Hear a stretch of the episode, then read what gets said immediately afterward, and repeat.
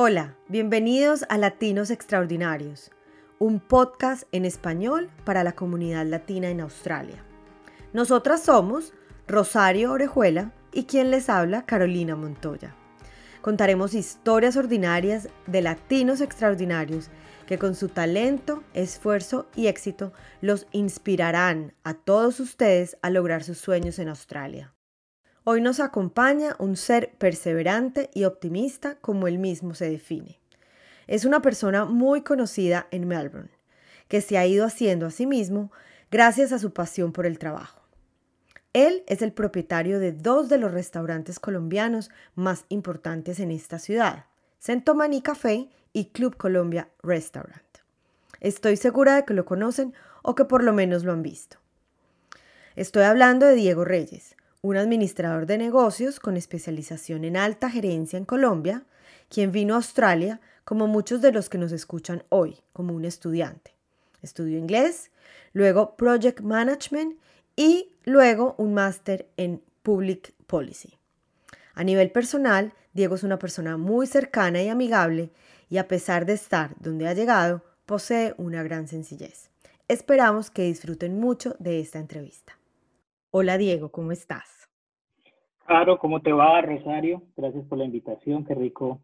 En este caso verlas, pues porque estamos en un Zoom, pero qué rico acompañarlas y que me hayan invitado. Bienvenido. Perfecto, gracias Diego por acompañarnos. Cuéntanos un poco, Diego, en cómo, por qué Australia, por qué, cómo viniste, en qué año llegaste, viniste como estudiante, ¿Cuál fue tu proceso de decisión para llegar a Australia? Bueno, yo llegué, me acuerdo de la fecha y todo, 13, 14 de febrero del 2013, porque era el día de San Valentín. Y, y me llegué a Australia, tiene que ver un poco con el idioma y con el estudio fuera de Colombia. Pues siempre quise estudiar fuera de Colombia y regresar, eso es una cosa que también quiero ser claro, siempre quise salir y volver. Cuando estaba en la universidad, pues estaba en la universidad y no tenía plata. Cuando salí de la universidad empecé a trabajar, de pronto ya tenía plata, pero entonces también tenía responsabilidades y no pude Y en algún momento de mi carrera en Colombia, pues me, como que ya me, me, obstiné, me cansé de lo que estaba haciendo y dije, voy a tomarme una pausa de seis meses, voy a estudiar inglés. En ese momento, pues uno normalmente tiene cuatro opciones, ¿no? Que son Canadá, Australia, Estados Unidos, Inglaterra y me quedé con eh, Australia por la posibilidad de trabajar. Obviamente, cuando uno empieza a revisar costos, cuánto vale un arriendo, cuánto vale un ticket en bus, etcétera, etcétera, y lo empieza a transformar a pesos, uno dice, no, maldita sea, esto no me da ni por ocho días. Entonces, esa posibilidad de, de trabajar y estudiar al mismo tiempo, pues finalmente se volvió a Australia y aquí estoy hace siete años. Bueno, súper, Diego. Ahorita me gustaría pues que nos contaras un poquito cuál fue el reto más grande que, que te, al que te enfrentaste cuando empezaste a estudiar inglés acá en Australia. Yo creo que, eh, y esto va a ser transversal en toda la conversación que tengamos hoy, se llama inglés. O sea, el inglés es el reto, ha sido el reto más grande que he tenido y ha sido también la, el, encontrarme con, enfrentarme con una realidad y es que el inglés es la puerta a muchas cosas. Y tengo muchas historias por contar al, al respecto. Yo cuando uno de los muchos trabajos que he tenido fue lavando platos en un restaurante y recién llegado y al frente donde yo lavaba los platos estaba la oficina de la dueña del restaurante, que era una señora que me contó la historia que era ama de casa, cocinera y se, se dio la oportunidad de montar el negocio y la señora peleaba con esas tablas de Excel para hacer cuentas simples de las cosas que compraba y yo veía lo que hacía y veía cómo se rascaba la cabeza y yo decía, yo le puedo ayudar así, en, en, dos minutos hago lo que ella lleva tres horas haciendo y yo no era capaz ni siquiera de decirle que le podía ayudar porque se hablaba inglés. Entonces, uno llega de Colombia con muchas personas con un montón de estudios y cosas y experiencia profesional y llega aquí a enfrentarse a que uno ni siquiera es capaz de decir qué es lo que sabe hacer. Entonces el inglés se vuelve una cosa increíblemente necesaria y es una realidad muy fuerte, porque, bueno, otra de las muchas historias es un amigo alguna vez cuando yo ya estaba acá me dijo, me voy para allá, alguien que trabajó conmigo, tenía un muy buen trabajo en Colombia, me dijo, me voy porque no soy inglés, necesito aprender inglés. Y bueno, aquí es duro, ojo pues que la lavada de los platos, si allá en Colombia es un doctor, a mí no me importa un pito, yo voy, yo sé que tengo que lavar baño, lo que haga. Una vez estuvo acá, me dijo, vea, la verdad es que, y perdóneme las palabras, pero me dice, una cosa es saber que uno va a comer mierda en Australia y una cosa es estar comiendo mierda en Australia. O sea, porque la teoría no es comparable con, con, lo que se termina volviendo la realidad. Entonces, para no extenderme mucho, el, el, confrontarme con la falta del inglés fue bastante, bastante duro. ¿Cómo te diste cuenta que ya habías hecho el clic y dijiste, uy, ya, ya sé? ¿Cuánto te demoraste? Yo hay algo que le recomiendo mucho a la gente que viene, que me pregunta. Yo a todo el mundo le digo, hasta donde pueda y, te, y venga acá a practicarlo. Porque, por un lado, el, el, estudio aquí es costoso cuando uno lo tiene que pagar en pesos. Y por otro lado, las escuelas en general, uno tiene la creencia que, que uno aprende sentado en un colegio. Pero sentarse en una escuela a uno no le da el inglés y uno tiene que tener una disciplina para estudiar por su cuenta ya estando aquí en Australia y llegar al salón de clase a preguntar cosas. Una vez yo entendí eso, el inglés me empezó a mejorar. De hecho, cuando yo vine, vine con una novia y me acuerdo que nos sentábamos a ver televisión y ella entendía inglés mucho mejor que yo. Entonces nos sentábamos a ver comedias en inglés ya aquí en Australia y era... Y yo, ¿de qué se estará viendo? No tengo ni idea. Y alguna vez tuvimos unas vacaciones en las que yo no tuve trabajo, fue como un mes, y me senté, encontré una aplicación en internet para hacer cursos de muchos temas. Entonces hice cursos de temas que a mí me gustaban, sostenibilidad ambiental y un montón de cosas. Veía el video en inglés con subtítulos en inglés eh, y a medida que iba viendo cada palabra que no entendía, la buscaba en el diccionario y la escribía. En un mes me hice muchos cursos y llené como dos cuadernos de palabras, palabras, palabras, palabras. Y lo hice en parte porque no tenía nada que hacer y en parte porque me motivó que las cosas que estaba aprendiendo eran cosas que quería aprender. Es decir, no me estaban poniendo a leer cosas que no, no eran de mi interés, como a veces pasa cuando no estás estudiando idiomas en general. Y al cabo del mes volví a sentar a televisión casualmente y empecé a entender lo que decían. Y yo, a mí ese momento fue para mí determinante, o sea, se me abrió el mundo de una manera, no tanto por el inglés, sino por darme cuenta para mí de que sí se podía, porque ya estaba en un punto de frustración. Yo vine por seis meses y me devolvía a los seis meses con la frustración de que no había realmente aprendido o tenía un nivel de inglés bueno, dije, no, tengo que extender y terminé extendiendo creo que seis meses más. Y ahí fue donde hice, donde hice esa actividad de un mes que la verdad dije, fue pucha, sí se puede. Y bueno, ahí agarré un ritmito distinto y bueno, ya pues después vino la maestría y etcétera, pero eso fue lo que me ayudó mucho estudiando por mi cuenta. Suena súper interesante, Diego, todo esto que nos estás contando y nos gustaría de pronto que le contaras a los latinos que nos escuchan sobre estudiar en Australia. ¿Cuáles serían esos consejos, aparte de los que ya nos has dado, a la hora de, de emprender este viaje a Australia? ¿Qué les dirías? Lo primero es inglés, o sea, uno subvalora, yo hace justamente como ocho días hablé con un compañero del colegio y yo le decía, hermano, ¿se acuerda todas esas traducciones que nos ponían a hacer que no hicimos ninguna? Que no las hicimos. Porque yo le decía, él aprenda porque él tampoco tiene muy buen inglés y quiere venir. Yo le decía, aprenda palabras. No se ponga a, enredarse por la gramática, que usted sepa cómo se dice carro, casa, rojo, verde, que aquí le entiendan y, y ya aquí llega y es otra cosa. Entonces, lo primero es el inglés.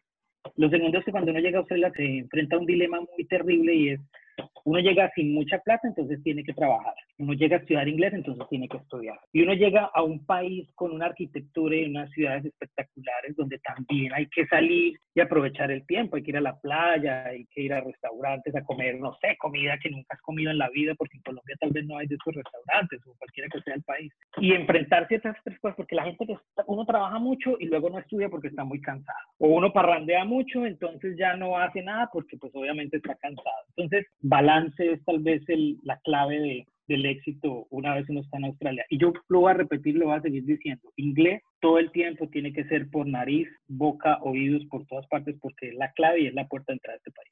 Cuando llegaste, que obviamente tenías un nivel de inglés bajito y empezaste a hacer trabajos que no tenían nada que ver con tu profesión, ¿todo esto te ayudó con el inglés y a lo que hoy eres como persona también?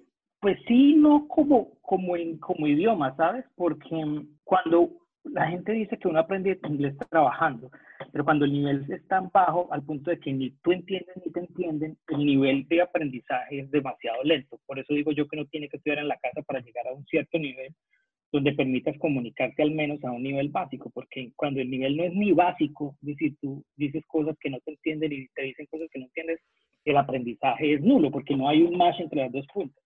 Pero como persona el aprendizaje sí fue tremendo. O sea, incluso uno, porque obviamente yo, yo he trabajado jornadas de 16 horas en Colombia, pero sentado en un escritorio.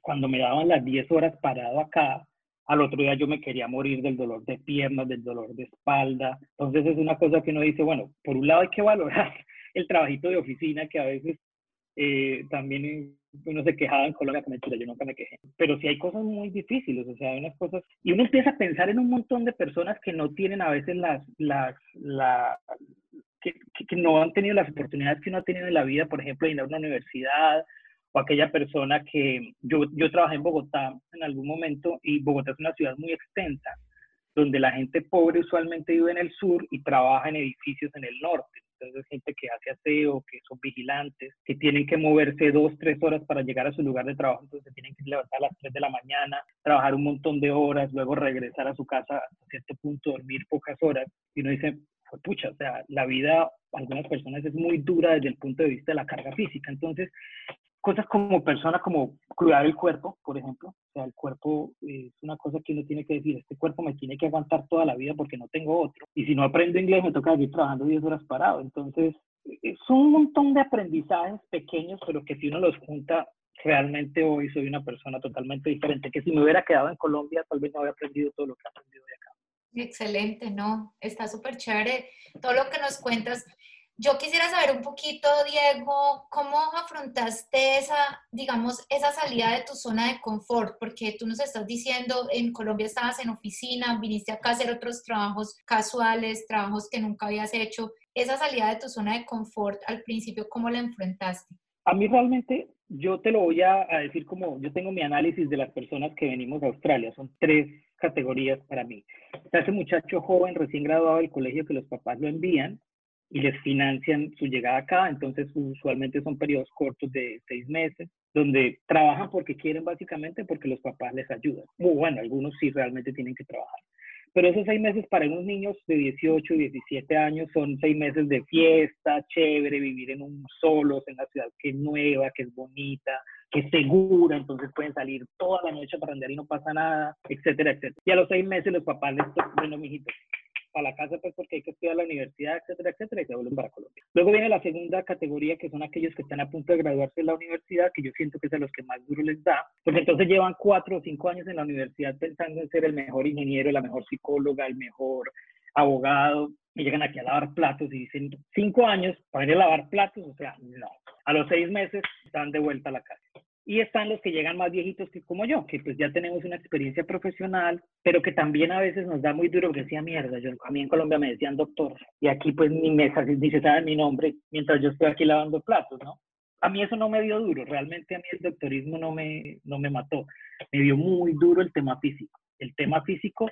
Y hay una cosa muy importante, el tema de personalidad. Yo por lo general soy alegre, dicharachero, hablador. Cuando tú no sabes inglés, la personalidad se te cambia. O sea, yo terminé siendo una persona totalmente distinta. Porque chistes, pues, o sea, no. Eh, comentarios, hablar, no a mí la personalidad me cambió, hasta tanto yo no pude tener una conversación en inglés, no, no volví a ser la misma persona. Entonces, sí, físicamente el cuerpo de, estar haciendo trabajos físicos y segundo, el tema de, de no poder comunicarme como usualmente lo, vi, lo había hecho toda la vida, ¿no? Bueno, y entonces, ¿qué hacías para mejorar tu inglés, para mantenerte estable dentro de una cantidad de, de, momentos que desestabilizan? Yo siempre, yo no he sido muy buen deportista, tengo que asumirlo, y soy más bien flojo eh, para hacer ejercicio. Cuando todo eso me empezó a pasar desde el punto de vista de mi cuerpo y que todo me dolía y etcétera, porque trabajaba mucho, pues simplemente decidí seguir lavando platos, pero cambié la ecuación y empecé a lavar mis platos.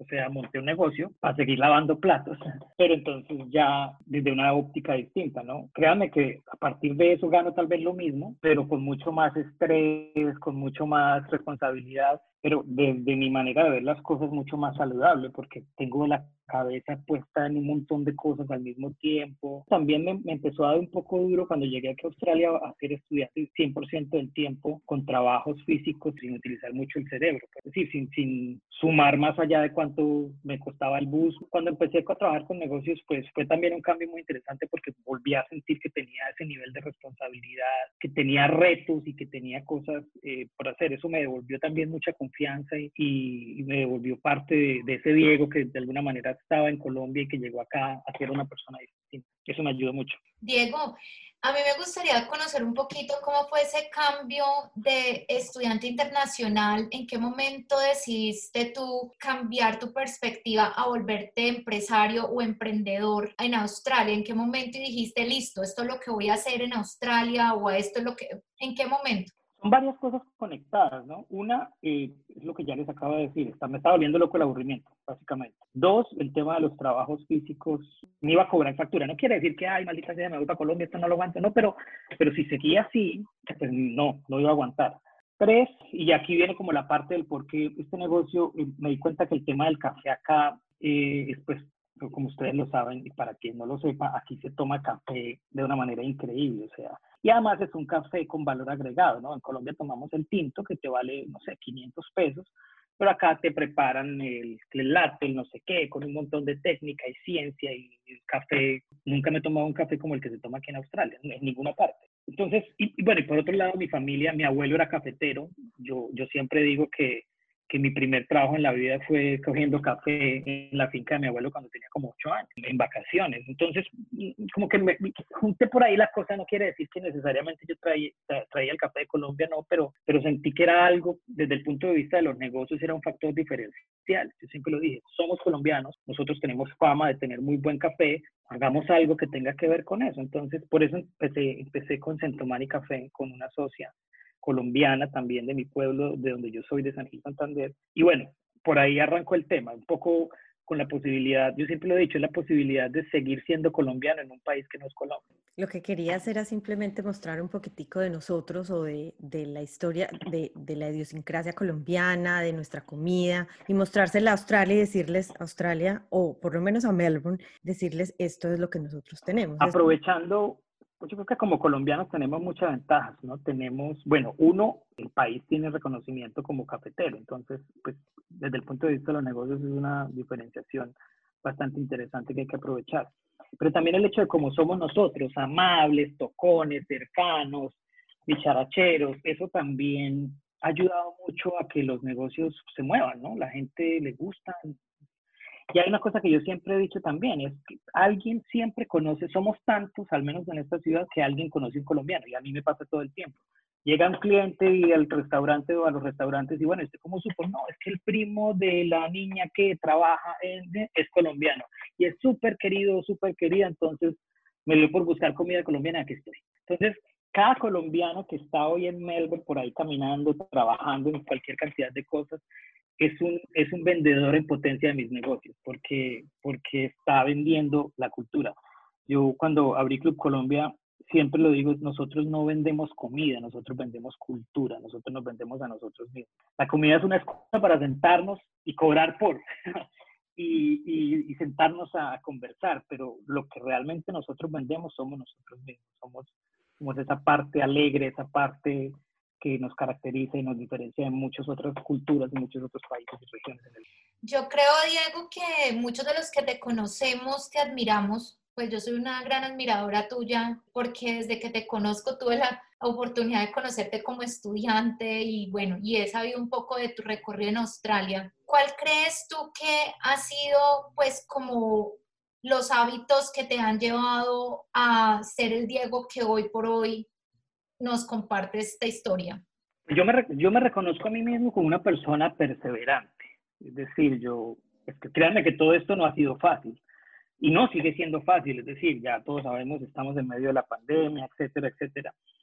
Pero mm, yo he tenido días donde llego a mi casa con ganas de llorar y me acuesto a dormir y al otro día me levanto y tengo la fortuna de tal vez no acordarme mucho de lo que pasó el día anterior y arrancar de nuevo. Y otra cosa que he aprendido es a, disfrutar de los pequeños logros, ¿no?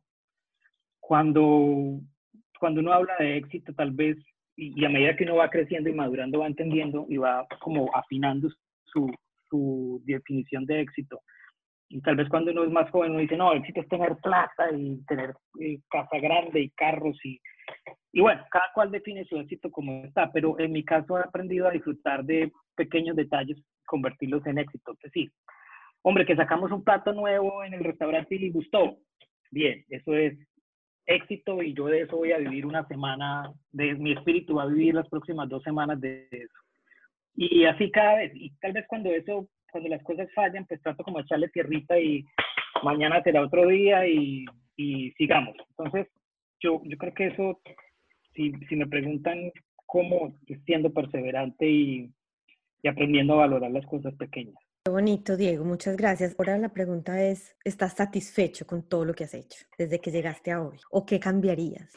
¿Qué sería diferente? Yo creo que yo perdí mucho tiempo al principio tratando de, de, de encontrar como la, la, llave para abrir la puerta de Australia. Y creo que esa puerta, creo que esa llave era el inglés. Yo debía haberme puesto las pilas a, a estudiar mucho inglés desde el primer día que llegué desde que estudié inglés en el colegio, cuando estudiaba y no estudiaba. Habría estudiado mucho más inglés estando en el colegio, sí. Eso, eso cambiaría. Pero en general estoy, satisfecho. Ha sido muy duro, créanme. Tengo menos pelo ahora que, que hace siete años y no creo que sea necesariamente por la edad. Pero me siento muy satisfecho y como les digo, pues me siento que cada pequeño detalle ha sido una realización que, que me va llenando y voy acumulando en esa, en esa alcancía de, de satisfacciones. Maravilloso. No, no. Excelente. Si te tuvieras que describir a ti mismo o tus amigos, ¿qué dirían tus amigos de ti, Diego? ¿Cómo te describen? Yo soy muy bonachón, yo soy buena gente, yo soy alegre, soy a veces medio imprudente porque le saco chiste a cosas y a veces como que la gente, uy, pero yo creo que eso dice la gente de mí, que soy, soy alegre, es, es algo que realmente me gusta y no quisiera cambiar a veces me río hasta en los momentos de estrés y le saco chiste que la gente me dice como, ponga de serio, yo no soy capaz. Y eso, eso dirían mis amigos de mí, creo. Además, yo creo que, que, porque en Australia tenemos un humor, o los australianos tienen un humor muy diferente obviamente al colombiano, entonces cuando para nosotros algo es charro, no es burla, para muchas personas que nos escuchan, que son de otros países, creerían que nos estamos burlando y realmente son, son momentos chistosos como de relajarte un poco y de hacer que la situación se vea más libre, más el fácil. El bullying entre nosotros es una cosa, ese bullying sabroso, ¿no? Ese bullying de cariño, ese bullying de, de usted, usted donde durmió que está tan espelucada, no sé, una cantidad de cosas que si uno se lo dice a un australiano, te vuelve a hablar. Entonces, sí, ahí también hay que aprender, ¿no? A veces yo también me he pegado mis estrelladas tratando de traducir esas bromas uh, del español al inglés y no me ha ido muy bien a veces. Sí, yo creo que, que no es fácil, no es fácil y toca enseñarles un poco, pero nunca entenderán los chistes como los contamos los colombianos o los latinoamericanos. Eso es algo que uno pierde, ¿no? Cuando viene acá. Yo tengo una fortuna, yo, yo soy muy, muy, yo soy agradecido y he tenido la fortuna de trabajar con muchos colombianos estando acá. Hay quien dice que, que, es malo, hay quien dice que no le gusta porque no aprende inglés. Bueno, yo he aprendido mi inglés contra los muros y yo sé inglés, pero al mismo tiempo trabajo con muchos colombianos y me río todo el tiempo y le hago bullying a la gente que trabaja conmigo y me hace bullying. Siempre estoy como en ese ambiente. Yo creo que eso también me ha ayudado a mantenerme feliz porque, porque todavía mantengo esas raíces. Hay alguien que alguna vez, una niña que estudiaba en psicología, estaba haciendo un estudio sobre la migración aquí en Australia y me entrevistó y estaba entrevistando a gente de diferentes culturas y me dice, ¿cómo se ve usted envejeciendo en Australia. Yo le decía, ¿usted ha visto en esos parques donde están sentados los viejitos griegos, así con su bastón y que solo hablan griego y se ríen entre ellos, o el grupo de italianos que solo hablan italiano? Así me veo yo en unos años con un montón de colombianos viejitos como yo echando cuento en español y riéndonos de las cosas nuestras y tal vez hablando de la política de Colombia y cosas de ese estilo. Creo que la fortuna mía está en seguir siendo colombiano y seguir teniendo un pedacito de Colombia aún estando fuera de mi país. Muy lindo, Diego. Yo creo, yo creo que tengo algo hay que anotar y es, ¿tú crees que, que en qué parte es bueno o no tan bueno que los mismos colombianos o los mismos latinoamericanos nos rodeemos y estemos siempre al lado de gente que tiene las mismas raíces? ¿Eso será bueno, no es bueno? Porque uno finalmente no termina aprendiendo el inglés que quiere, pero o que es necesita, bueno además, o, no, ¿no? o que necesita. Entonces, ¿es bueno o no es bueno que estemos tan juntos o que nos juntemos con nuestras personas de nuestra misma país? Pues eso depende, mira, eh, de nuevo historias. Este amigo mío que les conté que una cosa es estar comiendo en Colombia y otra cosa es estar en Australia, él vino, una persona ya con sus treinta y tanticos, muy decidido a aprender inglés, muy decidido a que se regresaba en un año y a los seis meses me dijo, Diego, ¿sabes qué? No te voy a volver a hablar. Y no me volvió a hablar. Claro, seguimos siendo amigos, sí, pero el tipo me sacó del WhatsApp, trabajaba conmigo. Tenía novia colombiana acá, mandó a la novia para la porra, me mandó a mí para la porra y yo me lo encontraba por ahí de vez en cuando en la calle con franceses, con indios, con chinos, con un montón de gente y me dijo, hermano, me tocó porque yo no estaba aprendiendo inglés. Entonces, yo siento que eso también es una necesidad, ¿no? Obviamente, nosotros somos como seres humanos supremamente cómodos y está en nuestra naturaleza buscar la comodidad. Yo llegué a Australia solo, perdido, sin trabajo. Pregúntele a todos los colombianos que tienen trabajo dónde lo han conseguido. No, un amigo colombiano me ayudó. Entonces, uno, uno termina como en esa zona de confort hablando con colombianos y, y eso, si eso se perpetúa así, el tema del inglés se estropea bastante. Pero está la contracara de la situación y, lo tengo que decir porque me pasa mucho, es ese colombiano que lleva acá 10, 15 años y que ya tiene un trabajo estable, eh, una familia, una casa, no sé, vida, pues, de lo que uno podría llamar estabilidad. Y que le preguntan y me dice, ay, no, a mí no me gusta andar con colombianos, ¿qué parece los colombianos? A mí eso, la verdad, me da mucho más porque, porque bueno, o sea, en qué momento, ¿cierto? No, no, claro, yo se los tengo que decir, yo tengo negocios donde van colombianos y nosotros somos bastante piquis, somos bastante calzoncitos, exigentes, etcétera, etcétera. Si, si, me preguntan por lo que es difícil, pero al mismo tiempo hay una cantidad de cosas buenas, o tal vez yo soy diferente, ¿no? Tal vez yo tengo mi manera de aferrarme a, Colombia y de encontrar a mi país en ese lugar, pero la verdad sí me da mucho mal genio cuando esos colombianos dicen, ay, no, que yo no, alguna vez mi mamá me dijo, tengo una amiga que tiene los hijos en Australia, yo, ay madre, dígale que quiénes son, que vayan al restaurante, que con mucho gusto, que lo que necesiten. Y mi mamá se volvió y me dijo, no, que ellos mandan decir que es que a ellos no les gusta mucho estar con colombianos. Yo, ay, no, pues quieto. Entonces, bueno, cada cual es lo suyo, pero me parece que tampoco deberíamos llegar hasta por allá. Diego, no, es, es demasiado cierto lo que tú dices. Yo también estoy de acuerdo contigo en que la gente que se, se aísla demasiado de nuestra propia cultura, pues no, no, no debería ser así porque nos hace falta, nos hace falta todo eso. Yo te pregunto, me devuelvo un poquito a la, a la pues estamos en época de pandemia, COVID, eh, ¿qué le recomendarías, por ejemplo, en estos momentos a las personas que nos están escuchando y que de pronto eh, quisieran tomar la decisión de emprender o de venir a Australia, por ejemplo, que pues porque todo ahorita es muy incierto, ni siquiera pues nosotros sabemos cuándo van a abrir las fronteras ni nada. ¿Qué es, ¿Cuál sería desde tu experiencia la recomendación que se le pudiera dar a, una, a las personas en cuanto a, a, estos, a este tipo de retos de emprender, en tu caso, con tus negocios o de emprender este viaje a Australia? Una de las, de, si me preguntas por emprender, una de las cosas que uno necesita para emprender es mucha información, ¿no? Ah, no necesariamente conocimiento, bueno, sí, el conocimiento está en la información, pero me refiero a no necesariamente formación formal, ¿no? No, es información en general. Si tú quieres emprender y llevas seis meses en la casa sin hacer nada y realmente no has hecho nada, perdiste el tiempo. Porque yo incluso se lo dije a los muchachos que trabajan conmigo apenas empezó esto y les dije, muchachos, este es el momento para si no hablan inglés bien, pónganse a estudiar inglés. Si quieres eh, hacer algo, si estás aburrido haciendo lo que haces, pues ese es el momento en que tienes que empezar a estudiar algo. Hay cursos por internet gratis. Hay un montón de información gratis. Hay un montón de gente que es autodidacta. Entonces, mi gran recomendación ha sido eso. O sea, no es el tiempo para sentarse a jugar PlayStation. Eh, que claro, pues hay que hacerlo, tenemos que distraernos, ¿no cierto? Pero no, no es justamente las, las 12 horas o 16 horas que estamos despiertos en el día a jugar PlayStation, a dormir, a...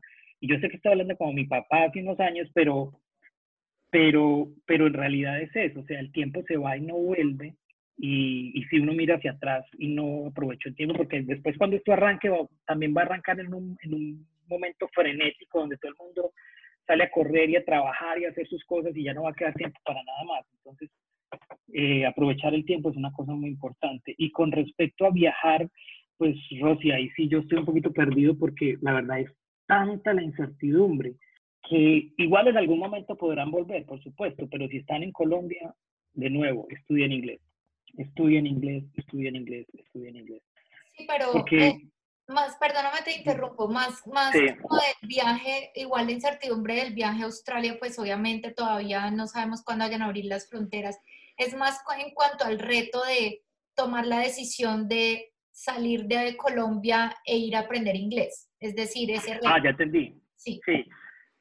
Vale la pena, o sea, en general vale la pena. Yo siento que no es fácil, eso sí también tengo que ser claro, pero hay, hay, cosas que la gente de pronto no sabe, ¿no? Australia, por ejemplo, es un país que tiene un sistema de migración establecido y claro. Tú sabes dónde arrancas, tú sabes qué tienes que hacer y tú sabes hasta dónde puedes llegar. Cosas que no existen, por ejemplo, en Estados Unidos. No hay un proceso de migración definida.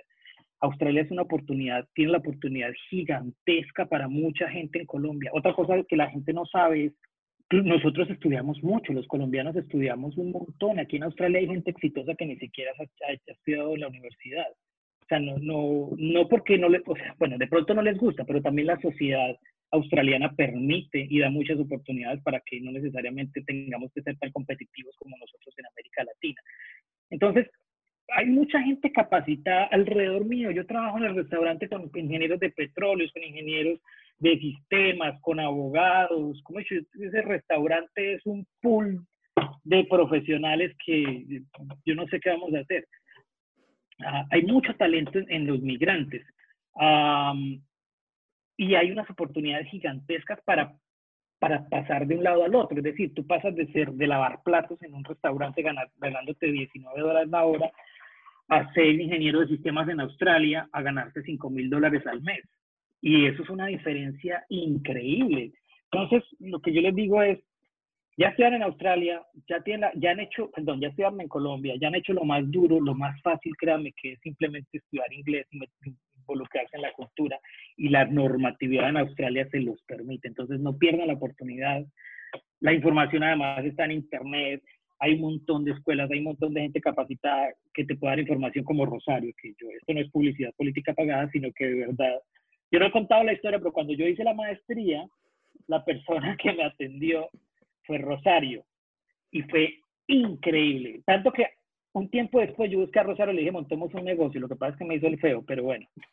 Eh, porque de verdad, eh, que una capacidad y una energía increíble. Y pues como Rosario también hay mucha gente muy capacitada que, que nos puede ayudar a, a, solucionar un montón de incertidumbres que tenemos con respecto a nuestro estudio en el exterior.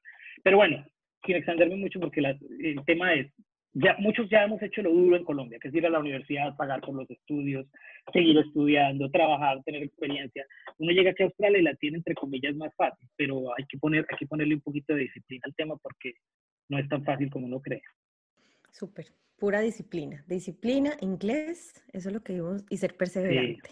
realmente. Esos son como los, los ejemplos que nos estás dando hoy. Y creo que la última pregunta que tenemos es, Diego, ¿qué te hace extraordinario? Ay, sagrado rostro. Primero, yo no creo que sea extraordinario. Cuando tú me invitaste al, al podcast, yo dije, uy, Dios mío, qué responsabilidad. Latinos extraordinarios. Dios mío. Bueno, muy bonito, también los felicito por lo que están haciendo, me parece eh, extraordinario lo que están haciendo.